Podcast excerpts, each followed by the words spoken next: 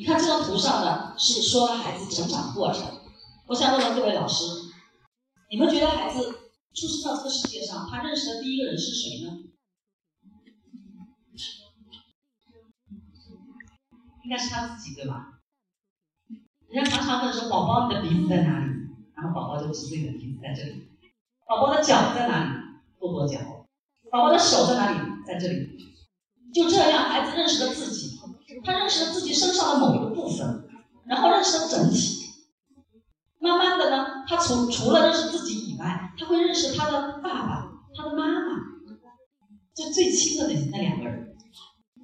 接着呢，他会认识外公、外婆、爷爷、奶奶，还有家里那条小狗。嗯凡是在一个家庭里的，他会先认识一些。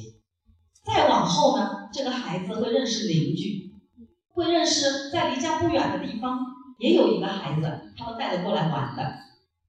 再慢慢的，他会认识不远处有一个小卖部，里面有一个人正在卖东西。然后还会慢慢在长大以后会去上幼儿园，就会认识你们在座各位老师，还有同学，这个是同学的爸爸妈妈，然后会认识在幼儿园一路上会看见的岗亭啊，看见的医院、商场、马路、公交车站等等。就这样，孩子认识的世界开始变大了。接着呢，他还会认识大海、沙漠、草地。森林，再然后他会知道这个世界上除了有这些以外，还有另一个市城市，然后会知道除了有另一个城市以外，还有另一个国家，会有一些皮肤和我们不一样、头发和我们不一样颜色的人，他们生活在那里，然后会知道还有外星球，然后还会知道还有古代，还会知道还有宇宙，还会知道还有未来，就这样，孩子认识世界了。所以，在这个过程当中，孩子认识世界的过程当中，他们需要的是什么呢？毫无疑问，不可能什么事情都亲自去体会一把的。我们人类接受知识，第一个是直接去感受，而更有效的一种，那就是间接的去接受，对吗？所以的话，他这个间接接受的这些东西，都来自于阅读，当然也有口耳相传。口耳相传也是一阅读的一种形式，所以的话就是阅读有书的陪伴，会更快的让孩子慢慢的去认识这个世界。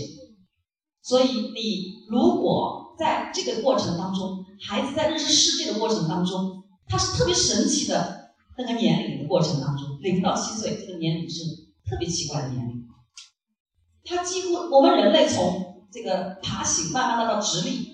然后到学会语言，整个的进化过程是经历了很漫长的过程的。可是孩子呢，他一会儿就学会，就七年的时间，他完成了整个进化的过程。我一直认为，孩子的脑子里面是有一种神奇的东西，孩子是很神秘的，他们一定是有一种我们看不见的所谓遗传，或者是比遗传更神奇一点的那种东西。所以让他能够这么快的完成了这样的一个过程。那么在这个过程当中，我们我们的孩子如果有书相伴，我觉得他的生命的质量会不一样。那么相反的，如果是这样的书呢？如果孩子读的是这样的书呢？这些都是一些动漫书，对吗？还有这种僵尸。我不知道幼儿园的孩子有没有读这种书，可能也有类似的动漫或者是这一类书的。小学生是主动的、如饥似渴的选择这种书。只要你一问查理九世有吗？满教室都举手，满满大礼堂都举手。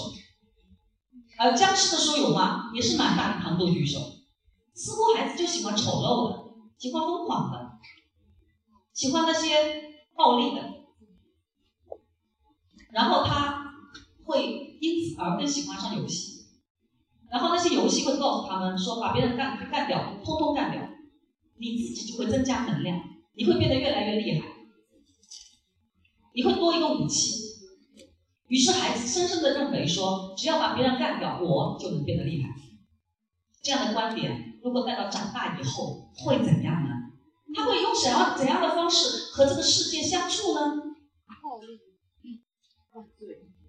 有的孩子看到一些书上告诉他说：“跳下去吧。”现在动画片里很多的，跳下去吧，下面是万丈深渊，跳下去你就获得重生了。还真的有人跳，所以不要以为孩子不傻，他真会挑啊！哎，你别说，天天看这种，年年看这种，整个的儿童时期都看这种，有一天他真的会相信你，是被被洗脑了是吧？所以孩子脑子里如果读了这样的书的话，那么长大了。他一样是长大，一个牵牛花和一棵树的长大是多么的不同啊！那么我们孩子需要的是怎样的营养？我们作为幼儿园老师，你们知道孩子是怎样的一群孩子吗？你们了解他们吗？我前不久在苏州幼儿师范学校，他们聘我当老师团团长，然后我去跟他们讲了一课，我就跟他们说什么叫儿童。我认为儿童啊，他会跑到你面前对你说：“老师，我家门口一只蜗牛，今天早晨不知道被谁踩死了。”而那个大人，他们的爸爸妈妈也许会说：“不就是一只蜗牛嘛，死了就死了呗。”然后孩子会说：“老师，有一只猫在马路上被压死了。”爸爸妈妈说：“哦，不就是只猫嘛，野猫，流浪的猫，马路里多的是这样的猫。”孩子会说：“老师。”我们家的邻居昨天半夜有个老爷爷去世了，大人说老了老了呗就要死了呗。很多大人啊，他们的心比较麻木的，真的，他们面对生命的这种东西，他们有的时候是麻木的。可是孩子不是的，他们很柔软，他们内心很柔软，他们真的会说啊，这个有句话太好美啊，这就是孩子。所以幼儿园老师你们很开心的，就你们和这样的孩子在一起，我觉得你们的心也会比较柔。柔软，不会那么硬的那种心肠，对吗？如果你在幼当幼儿园老师，你还是硬心肠的话，说明这人没救了。你每天和柔软的孩子在一起，你还那么硬心肠，你还不是没救了吗？然后有的孩子会跑来，前不久母亲节的时候，有一个孩子跑来对我说：“他说我的妈妈是一扇门，打开他这扇门，里面有吃有喝。”然后他妈妈在旁边骂他，说什么呀？什么他妈是一扇门啊？你应该说妈妈很勤劳，我妈妈特别好，特别爱我。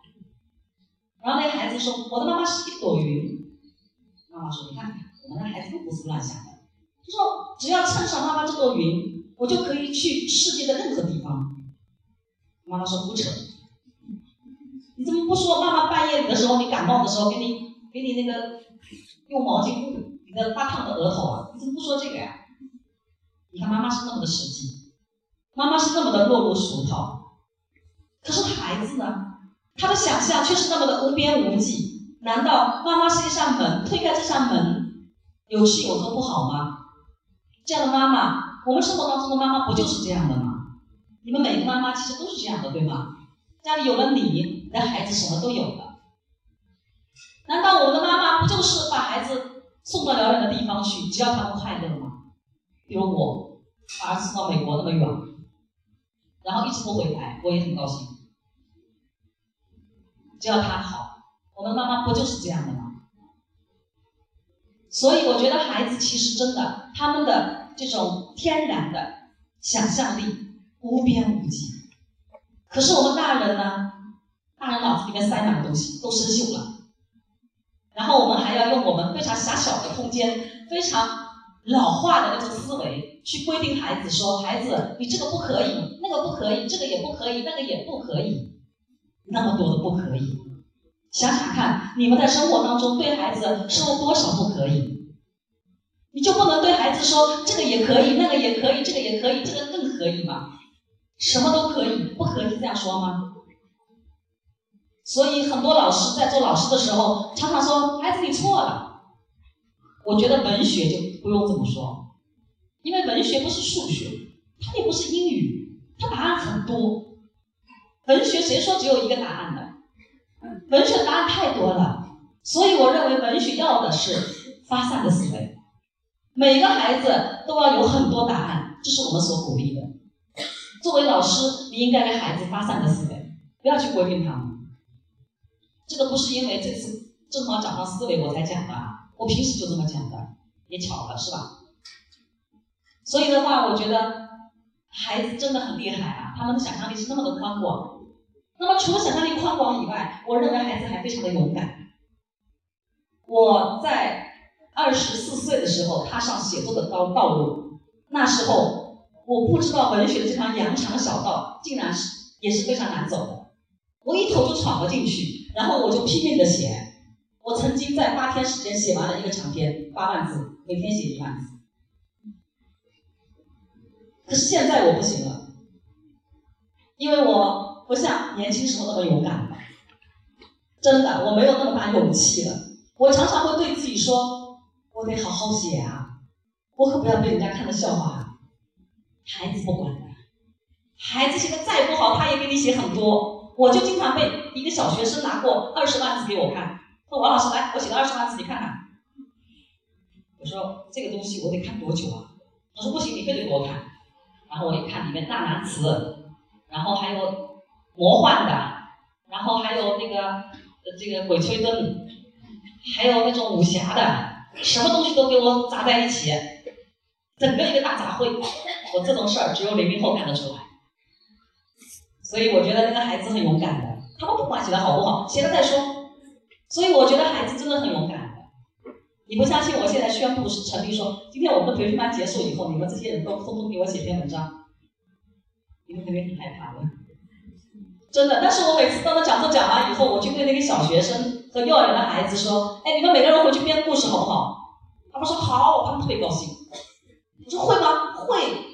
难吗？不难，特别开心，因为他们很勇敢。所以我觉得孩子是内心柔软的，想象力丰富的。同时又是那么勇敢的一群人，他们多么纯真啊，多么美好！我们和他们在一起，我们来做这份职业，我们多么幸运！好，那么第二个观点，我认为，整个的儿童，我们都知道有很多学习的关键期，我们都知道有关键期，到了中班。大班尤其关键的，那就是语言的发展。整个的儿童时期，孩子的口头语言发展都是蛮好的。可是慢慢他要升小学了，他开始需要书面语言了。这时候如果没有阅读，将来的后果就是那个孩子很会说话，可是没法写东西。我们都知道，将来的这个人才考量的那就是口才。还有就是文笔，你会写吗？对吧？你会说吗？会写会说，这样的人总归会占优势一些。可是你们知道吗？这样的文笔可不是大学以后形成的，就是从幼儿园时候开始的。文学的思维、文学的审美、文学的逻辑，从幼儿园就开始。所以文学的表达也是从幼儿园就开始的。可是有的孩子是没有文学表达的。我们来看看这段文字。橙色的月亮上，偶尔拂过丝丝云缕，宁静而端庄。黑暗的夜空里，定满了星星，深远而冰冷。深蓝的大海缓缓的起伏，透着呼吸，它浮起来了。我已经不用再往后面去读了，就读了这些，我相信大家的眼前。真的会有一片蓝色的天空，蓝色的海洋，它们是那么的辽阔，而这个蓝色又是那么的宁静，这是多么美、多么安静的景啊！就在这样的天地当中，月光洒下来了，星光洒下来了，然后一头蓝鲸浮了起来。蓝鲸是那么的庞大，可是面对那么大的大海的天空，蓝鲸。却又是那么的孤独，它只有一头啊，它是那么的孤独，孤独不就是一种情感吗？所以在这段文字当中，景物当中融入了情感，这是一段有情有景的、有意境的文学的描述。孩子如果读的这样的东西读多了，你们信不信，他的嘴巴里也会出来一些这样的语言的？这就叫做语言的感觉，从幼儿阅读就开始。这种语言的感觉也是多种多样的。我刚才讲的是一种啊，还有，比如说这种，这是我在全世界最好的散文当中选出来的一句散文，不是童话，是散文。熊在树洞里冬眠，听见遥远的北极，鱼在网中挣扎。这句话怎么样？美吗？莫名其妙吧？熊在树洞里冬眠，还不好好睡觉，还在外听外面的声音，还听到了遥远北极有一条鱼在网中挣扎，他听得着吗？可是文学就把他听都听不着的写成了听得着，因为。可以用想象的方式去写，你看，这就是文学的描述。生活当中有谁这样说话呢？一个孩子如果这样说话，说不定会被人家说，这人脑子就有问题吧，神经病吧。文学语言是这样表达的，所以口头语言和文学语言是不一样的。你没有阅读，你没有形成文学语言的。所以幼儿园的老师要拿起书来给孩子大声的去朗读，去读故事。在你的优美的声音当中，不要像刚才唱民歌那么好听，就像我这种嗓子就够了。然后孩子就会慢慢的感觉到美，美的存在。看看，这种又是一种语言，语言风格真的非常多啊。这个语言是汪曾祺，我们江苏最著名的一个作家汪曾祺，他的语言是特别简单的，幼儿园孩子都能懂的。他说，葡萄到了五月份以后啊，五月浇水。喷药、打烧、掐须，简单吧？然后葡萄收上来以后要装上车，他说葡萄装上车，逗号走了，句号，多简单。最后一句是去吧葡萄，让人们吃去吧。哎，葡萄，来来来，回来，不要让人们吃去，去吃去，回来回来，可以吗？拟人句嘛，对吧？所以文学的阅读真的给孩子带来很多这种语言上的。营养，语言上的营养，这个营养要不要？幼儿时期他要不要？需不需要？一定是需要。好，第三个，我觉得我们各位在座的老师哦，除了带着孩子去感受语言的魅力以外，我们还要教会孩子一个东西，叫做观察。我相信幼儿园的老师经常会弄什么植物角，弄搞个自然角，为了什么？弄个角是干嘛的？就是让他观察的，对吗？可是你会教孩子观察吗？你教会孩子观察了吗？从文学的意义上，我们应该如何来观察呢？我今天就跟大家讲讲我认为的观察。首先，观察要用到我们身上的五个宝，那分别是眼睛、鼻子、嘴巴、耳朵、手。这很容易记的，我们只要在身上点一点，按这个顺序，我们就记住了。这五个宝呢，都是帮助我们来观察生活和观察大自然的。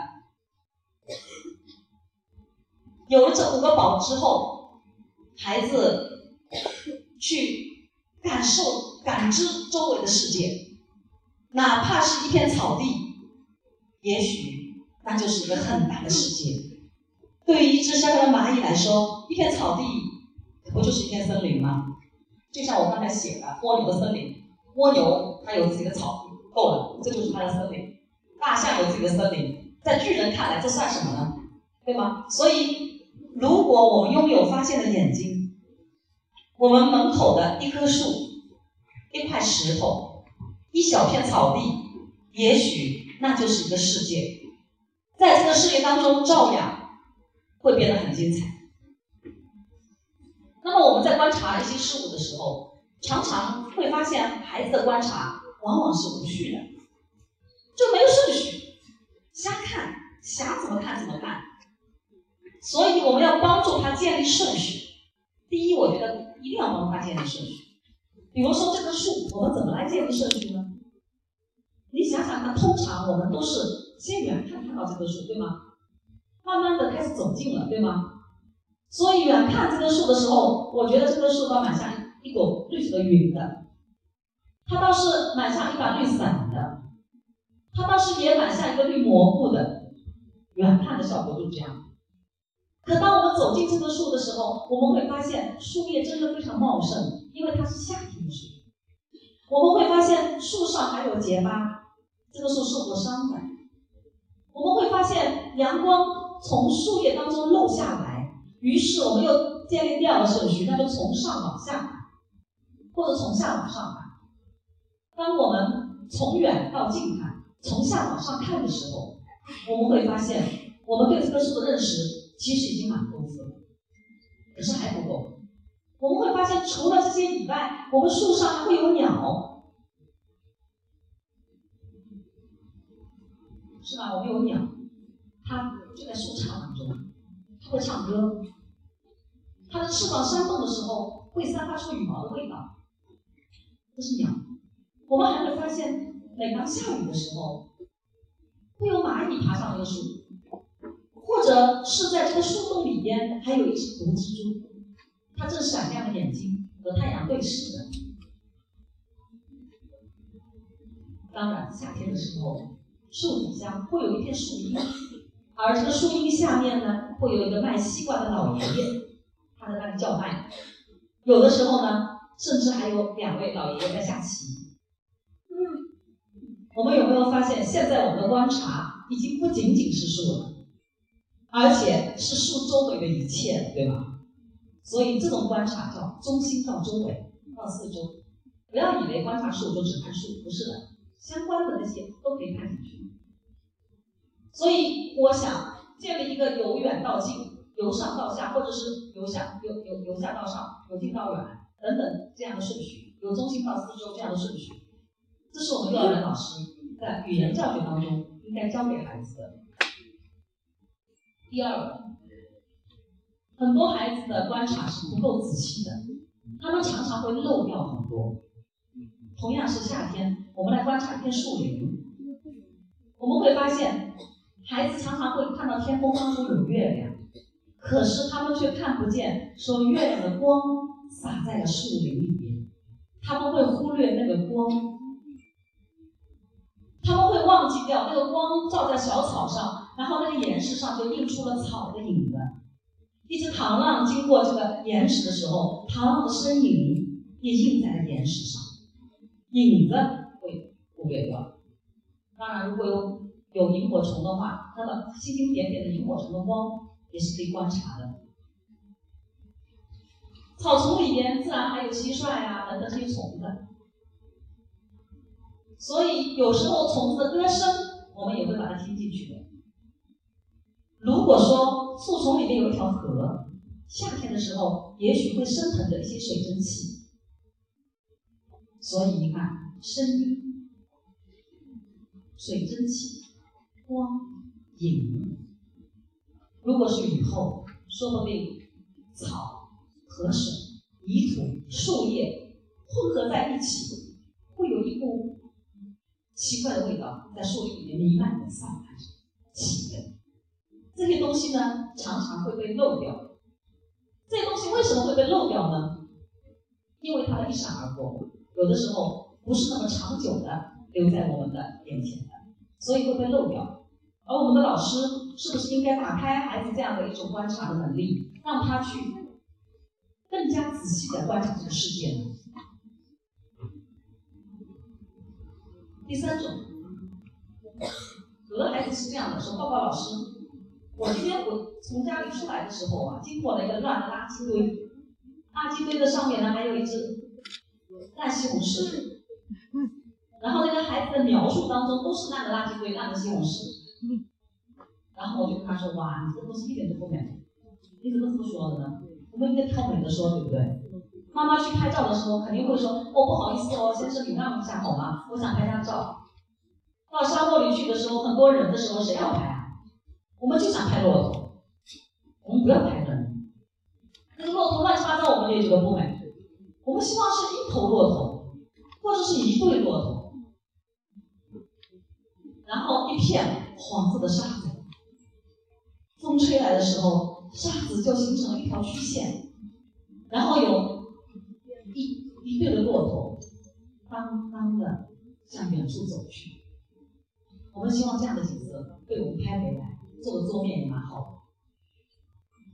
下雪天的时候呢，大地一片白茫茫，然后里面站了很多雪人，我们就觉得多美。里面有一个雪人，然后这个雪人身上有一个胡萝卜鼻子，这个胡萝卜的温暖的橘红色在雪地里边显得特别的耀眼。你看，白和橘红色对比。色彩的对比，让我们觉得景物很美。刚才骆驼和那个沙漠，那是大小的对比，对吧？当春天来临的时候，柳树刚刚发芽的时候，我们会写它，会觉得它很美。如果这时候一阵风吹来，柳枝摆动起来，然后轻轻地拂着那个水面，水面上一个个涟漪慢慢的化开来，是不是更美？这叫动静结合。所以，什么是美的景？也许是大小对比的景，色彩对比的景，动静结合的景，这才叫是美的景。当然，除了大自然的美景，生活当中也是有美景的。不知道大家有没有这样的体会：过年的时候啊，我们回家去，远远的，也许在一棵高高的柿子树下，我们的外婆、我们的妈妈早就等在那里。当我们看到这一幕的时候，我们难道不认为这就是全世界最美的景吗？当我们离开家的时候，我们的车开得很远很远，然后我们一回头，他们还是伸着手对我们在挥着，这样的景永远的留在我们的心里。当我们在上完班以后。穿过繁华的街道的时候，天慢慢的暗了。走过街心公园的一棵树，刹那间，那棵树上霓虹灯全都亮了。这难道不是一道景吗？所以生活当中常常也有很多景，就是我们有没有去留意那些生活当中的能给我们感受的景？有一天，我很疲惫的从外地回家。突然之间看到我的前面有对老夫妻，天蒙蒙的下着雨，他们俩撑着伞，我觉得就是一道景。当我走过街道的时候，有一个小贩子，他推他一辆小推车，上面放了全是这些西红柿，然后他的旁边是一个白白的墙，我觉得就是一道景。所以，如果我们带着孩子去发现生活当中的这样的美，你们觉得有意义吗？我们会发现，说生活当中真的有很多的美，而这些美都会陶冶着我们的内心，让我们觉得生活是那么的美好，让我们的眼睛变得比以往更加的善良。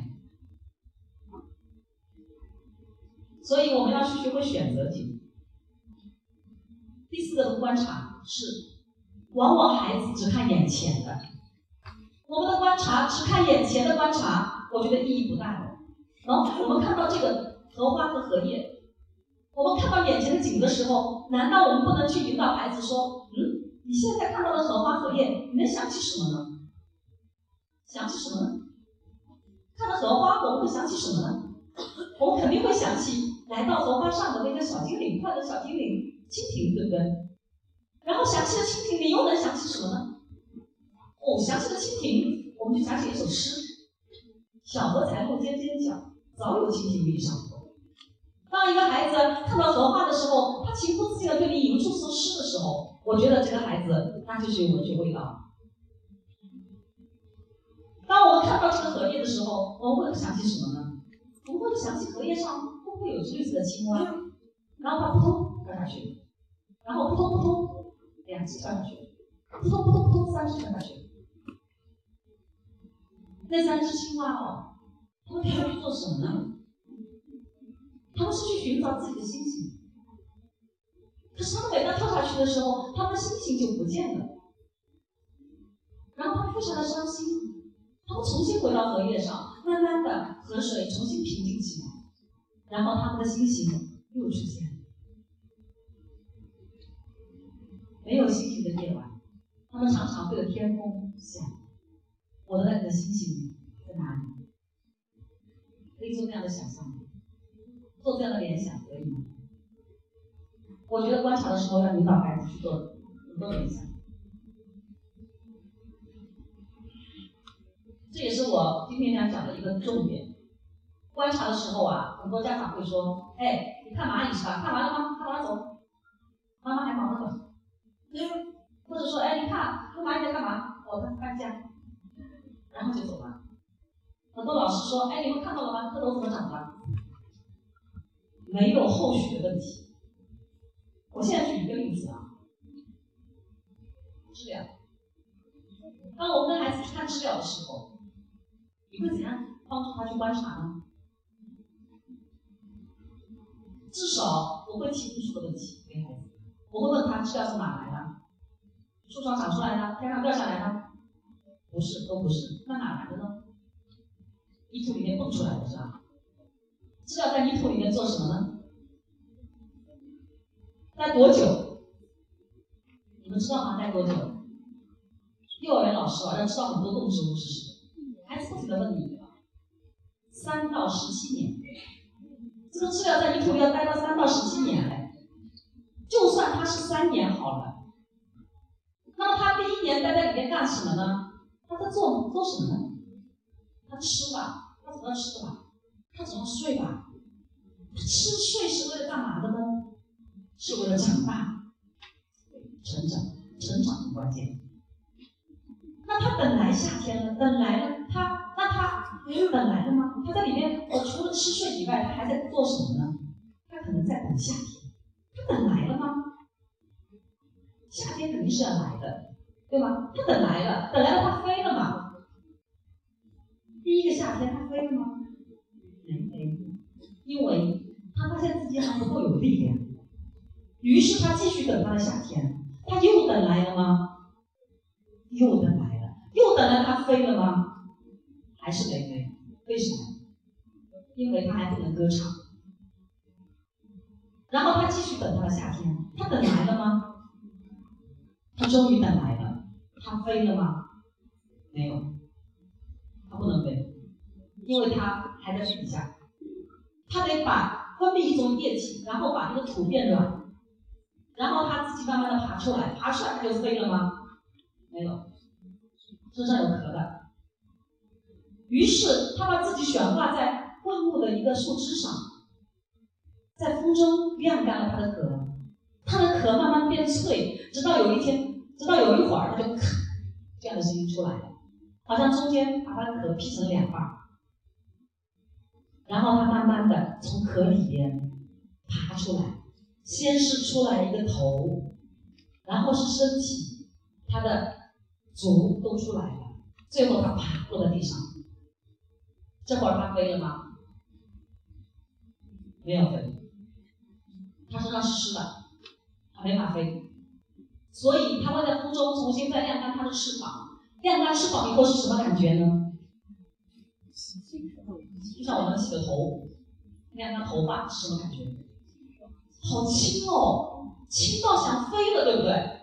好像风中有一股力量在招呼它，在呼唤它，它要飞了。可是它飞了吗？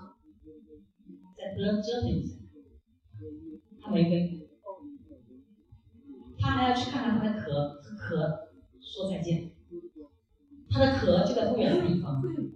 这时候我们可以来仔细观察一下它的壳，它的壳真的像一只小哨子，和它自己是一模一样的，是土黄色的或者是褐色的。它的壳是半透明的，轻轻一碰就要碎掉的感觉。可是它的壳是那么的精致，就像一个小玩具。然后他看着他的壳，他想，这就是他的过去。他和他自己的过去告别，然后他飞了吗？他飞到树上去了吗？再折腾一下，没有，他向着蓝天白云飞去，然后他在空中盘旋了一阵，然后再稳稳的落到那个树上。接着他唱了一首夏天的歌。你看，这样的观察要多要提多少问题哦？这样的观察的过程当中，我们获得了很多东西的。我们知道什么叫做等待，对吧？夏天是要等待的。我们知道歌唱，我们要歌唱。我们知道飞翔，我们也知道和自己的过去告别，甚至我们可以跟大孩子们说，每次治疗都有个梦想，那就是去飞翔、去歌唱，还可以知道梦想。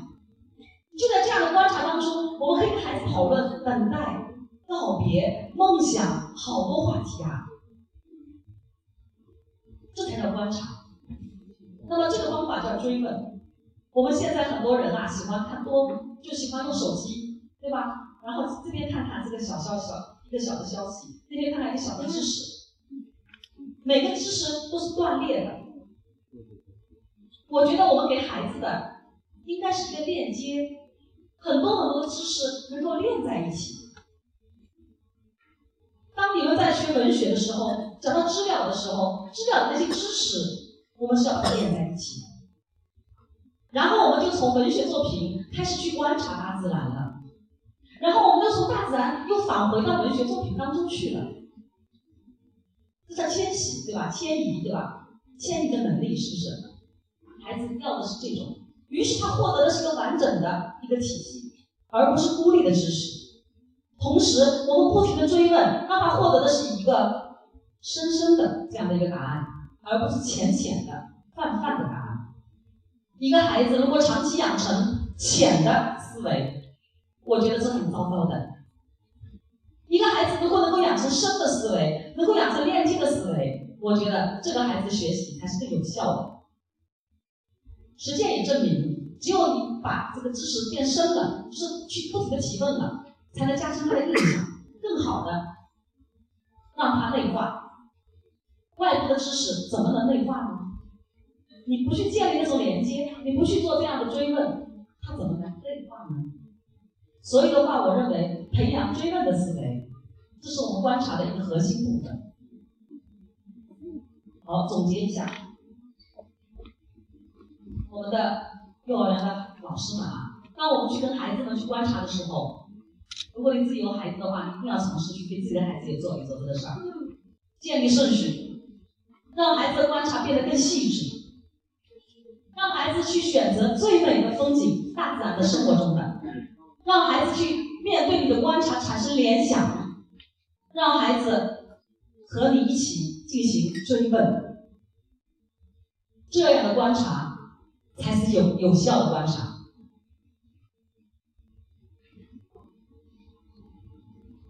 我觉得观察是一切智慧的开始，对吧？把布尔因为观察昆虫变成了昆虫学家。我觉得作家因为观察生活开始了写作，真的观察是一切的开始。牛顿观察那个虫子在什么样爬，于是就成了物理学家。第四个，我觉得想象呢，刚才讲的观察是智慧的开始，我认为想象呢是创造的开始。你要创造东西，你就要想象。迪士尼当年的时候，面对的那个车库里的那个老鼠的时候，如果没有想象画出来是老鼠，估计今天还没有人喜欢的。可他想象了，他变成了米老鼠了，于是呢，他拥有了百分之六十的版权。他在上海开的迪士尼乐园，百分之六十的收入都要归他的。他是文化创意产业的这么一个人，作家也是这样的，文化创意产业的这么这么。没有想象力就不要当作家，没有想象力你也别去当设计师，你怎么设计呢？所以我觉得创造真的要从想象开始的。那么对于一个孩子来说，他的想象也许也可以从文学阅读当中去习得。这位呢，大家也许不认识啊，他叫马尔克斯。当年这个马尔克斯十七岁的时候。看见了有一本书叫做《变形记》，卡夫卡写的。卡夫卡的第一句就是说：“某某早晨醒来，发现自己变成了一只大甲虫。”天哪！这个马尔克斯说还能这样开始啊？写作原来可以这样写的？就说谁谁谁醒来变大甲虫，这怎么可能呢？哦，他明白了，原来可以这样写文章开头的。后来他就这样爱上了写作。再后来，他写的《百年孤独》，他因此获得了诺贝尔文学奖。你看，文学从他开始非常好。接下来，我给大家讲一个想象的故事啊，大家看看想象是多么的奇妙。他怎么样把现实和那些荒诞的事情来进行讲述的？这故事的主角呢是个倒霉蛋，苍蝇。很多老师一定会说：“哎呦，这个苍蝇怎么能编故事呢？这个编出来，哎，人家有想象力的作家就不一样。我也做不到这一点，我觉得这个很天才，美国人编的。说这个苍蝇只能活一分钟，来上来就想想，一分钟当时间到，它就要死掉。一分钟多短啊！一分钟该怎么活呢？这个苍蝇给了自己一个计划：第一，他要吃饱喝足；不吃饱不喝足，什么事儿都做不成啊。第二，既然吃饱喝足了，那就和蜗牛跳个舞，happy 一下。很高兴的。第三，和蜗牛跳完舞之后呢，他决定来一次冒险。他要飞过一棵高高的树顶。对于苍蝇来说，飞过树顶的确够冒险。树丛里面窜出一只鸟，鸟想要一口吃掉苍蝇，苍蝇拼命的逃。逃亡的过程当中遇到另一只苍蝇，它和另一只苍蝇谈了场恋爱。不过这时候鸟又来了，吃掉了另一只苍蝇。它非常悲伤，可它没有时间悲伤，它得逃命啊！逃亡的过程当中，它路过一条河，看见一只跳蚤快沉下去了，它顺手救起了跳蚤。正当他觉得能帮助别人倒是挺开心的时候，忽然之间鸟又来，一口吃掉了跳蚤。哎，他来不及悲伤，没力逃，一头撞上了一张蜘蛛网，他被网住了。不过还好，他一个蹦极，一个挣扎，居然蹦到了河边。河边有一群青蛙。他们正在大合唱，青蛙们张大了嘴巴。算他运气好，他们吃饱了不想吃。他们不但不吃它，还和它交了个朋友。正当他再次享受友谊的时候，他忽然悲哀的发现，他的生命只剩下最后的三秒。滴答滴答滴答，他就要死掉了。三秒啊，三秒啊，他还能做什么呢？这次他又给了自己一个计划：第一，他想看满天的星星，他倒是多浪漫啊！都快死了还看星星。第二，临死前啊，他要为自己唱首歌，可以吧？第三，他想出名，他要当一只名苍蝇。哎呦天哪，他还有三秒钟就要死掉了，他想当名苍蝇，他的愿望能实现吗？当他再次飞过一棵树的时候，这回他选择了从树下飞，因为树上有危险啊，鸟会窜出来的嘛。哎，可是有时候哦生活当中处处都有危险的。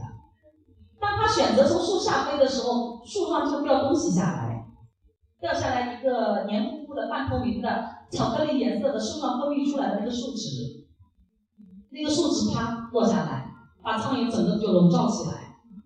然后他被包围在里边，他动都不能动，飞也不能飞了。他发出了平生最难听、最悲哀的声音。他想他完了。可就在这时候，天黑了，天上升起了满天的星星，隔着半透明的树枝，他看见了星星。于是他为自己唱了最后的一首歌。接着，他被整个包裹起来，深埋地下，他变成了一块琥珀。琥珀被人们发现，登上了报纸，他出名了。苍蝇一分钟的生命精彩吗？这太精彩了，对吗？这是一个想象的故事。我们不仅要问，凭什么它只是一只卑微的苍蝇？凭什么它的生命如此精彩呢？难道我们没有发现，这苍蝇虽然很卑微，可是呢，它却非常的勇敢吗？他根本就不会说唉声叹气的说：“哎，我只能活一分钟，我完了。”他也很乐观啊。更重要的是，我们有没有发现这只苍蝇，它真的真的非常的有梦想，对不对？各位老师，你们有梦想吗？连一只苍蝇都有梦想了，我们能不能同意说，所有的生命都应该拥有梦想？你们同意吗？同意。这就是文学，文学就是讲一个苍蝇的故事哦，却讲了我们人生的大的道理。文学凭什么来实现这样的作用的呢？靠的就是想象。所以文学作品有时候写的是假的，其实看起来是假的，但是却讲了真理。尤其是童话故事，它是假中求真。当我们给孩子去讲这样的故事的时候，我们举重若轻的告诉孩子：原来我们的生命当中是需要有梦想的，原来我们是要乐观的。所以，通过文学作品把这样的想象故事带给孩子们是非常有意义的。第五个方面，这个故事我也是特别喜欢，带给大家分享。因为现在绘本很多，我特意选一些你们可能没看过的。有人看过吗？这个故事？我不知道你们有没有读懂它。没有，自己说没有。我们来读读这个故事啊。真的读了这个故事以后，会调动我们很多的情感，很多的记忆。长大做个好爷爷。故事很平常的开始，每个星期五的时候，小小熊就会去看爷爷。爷爷总是问：“我最可爱的小小熊，你好吗？”“我很好。”小小熊说。“那我最可爱的爷爷，你好吗？”“哦，很好啊，就像一个好爷爷那么好。”“我老了，这样子已经好的不能再好了。”爷爷回答。每个星期五呢，他们都会在一起喝茶、吃点心。小小熊喜欢透过窗户看爷爷的花园。我不知道大家看这个图有没有什么感觉？至少我的孩子都是在爷爷奶奶那儿大吃大喝，我不能给他这些，我没空。所有的生活的那种感觉都是爷爷奶奶给孩子。真的，我的公公婆婆他们就为我的孩子做精心的点心。给他一个院子，让孩子去玩。爷爷奶奶似乎比爸爸妈妈他们更有时间去跟孩子分享生活。这个爷爷呢，还给了小小熊一个树屋，在树上搭了一个屋子，他们搭了一个梯子，然后爬上去。爷爷年纪其实蛮大，他去搭一个梯子爬上去，真的是为了孙子对吗？为了这个小小熊。给孩子一个更高的地方，你们觉得好吗？孩子哦，真的要喜欢远眺的，要去远望，望到远远的地方，看到比生活当中更多的风景，好吗？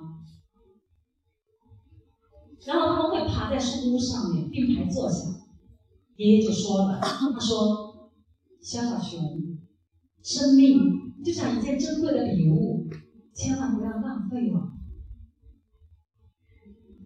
这句话我觉得我们还可以再念一遍。只有老人才能说这样的话。生命就像一件珍贵的礼物，千万不要浪费。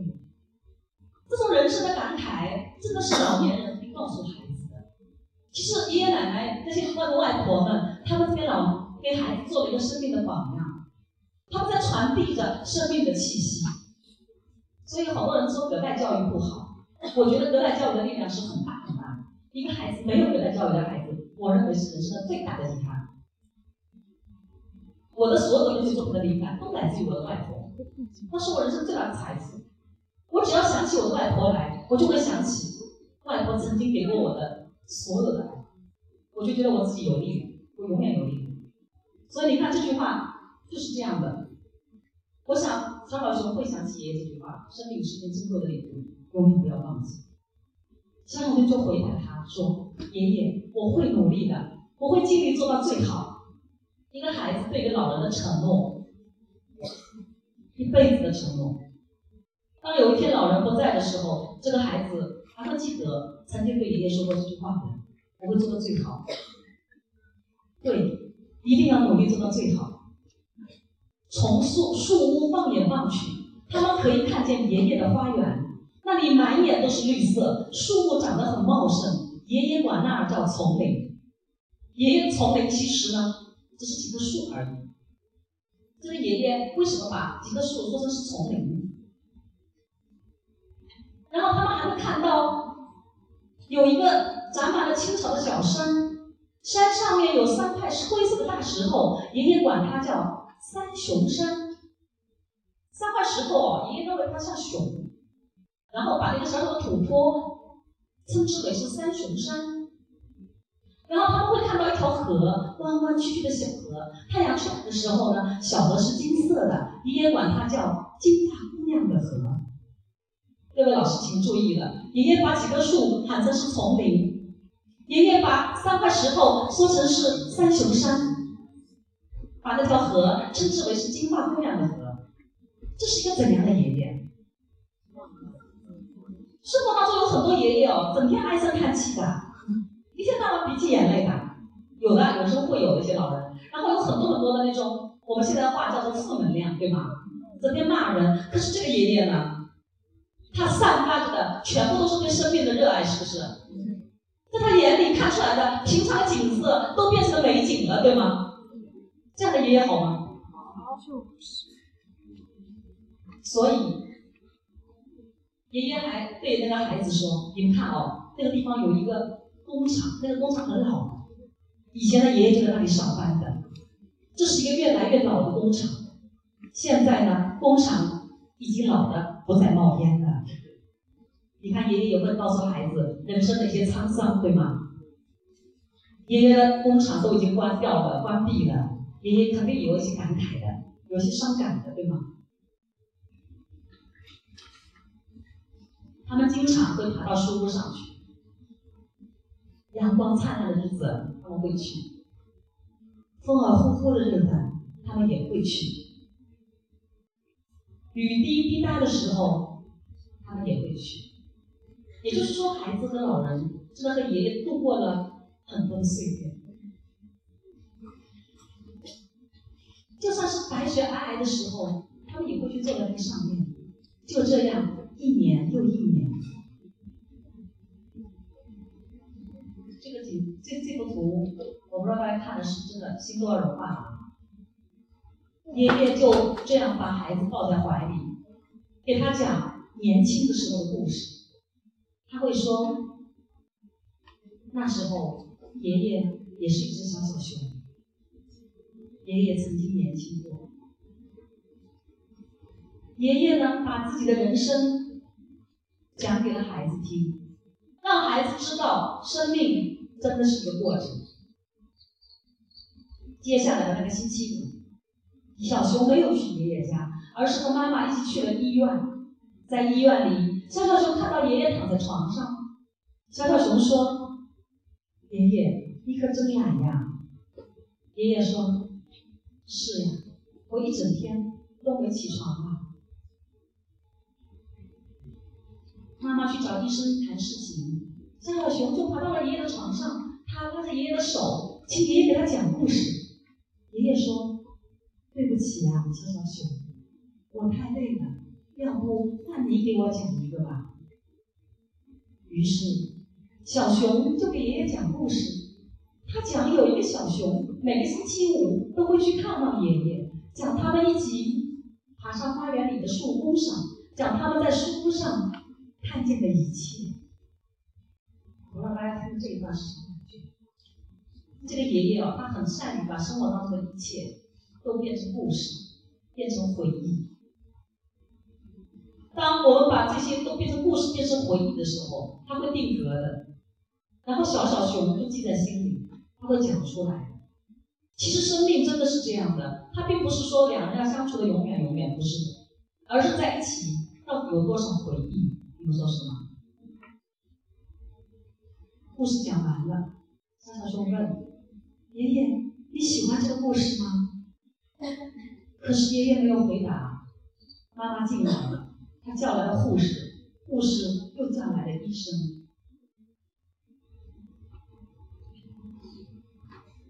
爷爷睡着了，他睡得很沉很沉。小小熊就问了爷爷：“什么时候能醒来？”妈妈张开双臂，紧紧地搂着爷爷。他说：“他不会醒过来。”小熊和妈妈一起回到爷爷住的。房子，房子还是那样的。房子，可今早少了爷爷。他们互相拥抱着，看远处那些熟悉的。景物，静静的哭了。然后小小熊说。等我长大了，等我当了爷爷，我也一定要做一个好爷爷，就像爷爷那么好。真的，这个故事，爷爷把自己的一种好，慢慢的传递给自己的孩子。生命其实就是这样轮回的，一代又一代的。当我们读这个故事的时候，我不知道大家有没有想过，这到底是一个怎样的爷爷？他带给孩子的是什么呢？你看，我们来回顾一下，这个爷爷带着孩子去更高的地方，对吗？去看外面的世界，对吗？这个爷爷用自己的人生感悟告诉孩子，生命就像一件珍贵的礼物，千万不要浪费。爷爷用快乐的样子去对待生活。发现美好，平凡的景物在爷爷的眼里会变得美好。他能看见丛林、三雄山和金发姑娘的河。平凡的生活充满了不平凡，这就是爷爷。充满了回忆的爷爷带给孩子人生最初的认识。爷爷用回忆告诉孩子，生命是一个历程，就像工厂会变得很老很老一样。他告诉孩子，爷爷曾经也是小小熊。爷爷用自己的生命去告诉孩子，生命就是这样的，生命就是一件最珍贵的礼物，千万不要浪费。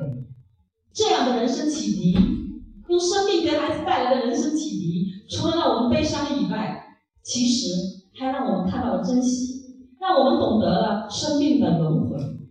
读完故事，我们可以在心里一遍遍的念着：“爷爷，我爱你。”当我当了爷爷的时候，我也一定要做一个好爷爷，就像爷爷那么好。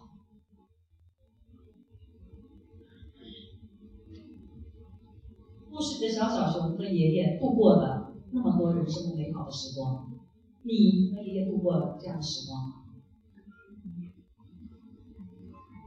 我们眼前的幼儿园的那些孩子们，他们和爷爷正在度过那样的时光，记住，让那些时光。变成回忆，变成他人生最珍贵的一个部分。就像每个星期天在一起喝茶这样的事，是如此的珍贵；和爷爷一起经历风雨，是如此的珍贵；听爷爷讲故事，又是如此的珍贵。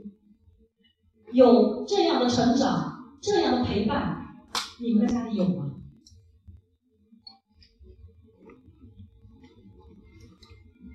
和爷爷奶奶在一起的日子，就像天堂一样美好，不是吗？等他们这些孩子慢慢变成大人了，他们记得他们曾经像天堂一样的日子，他们的人生便不会有缺憾。这是我们作为老师一定要带给孩子的这种情感体验。作为爸爸妈妈，应该去告诉孩子的这样的情情感的体验，这样的人生才完整。好，最后一点。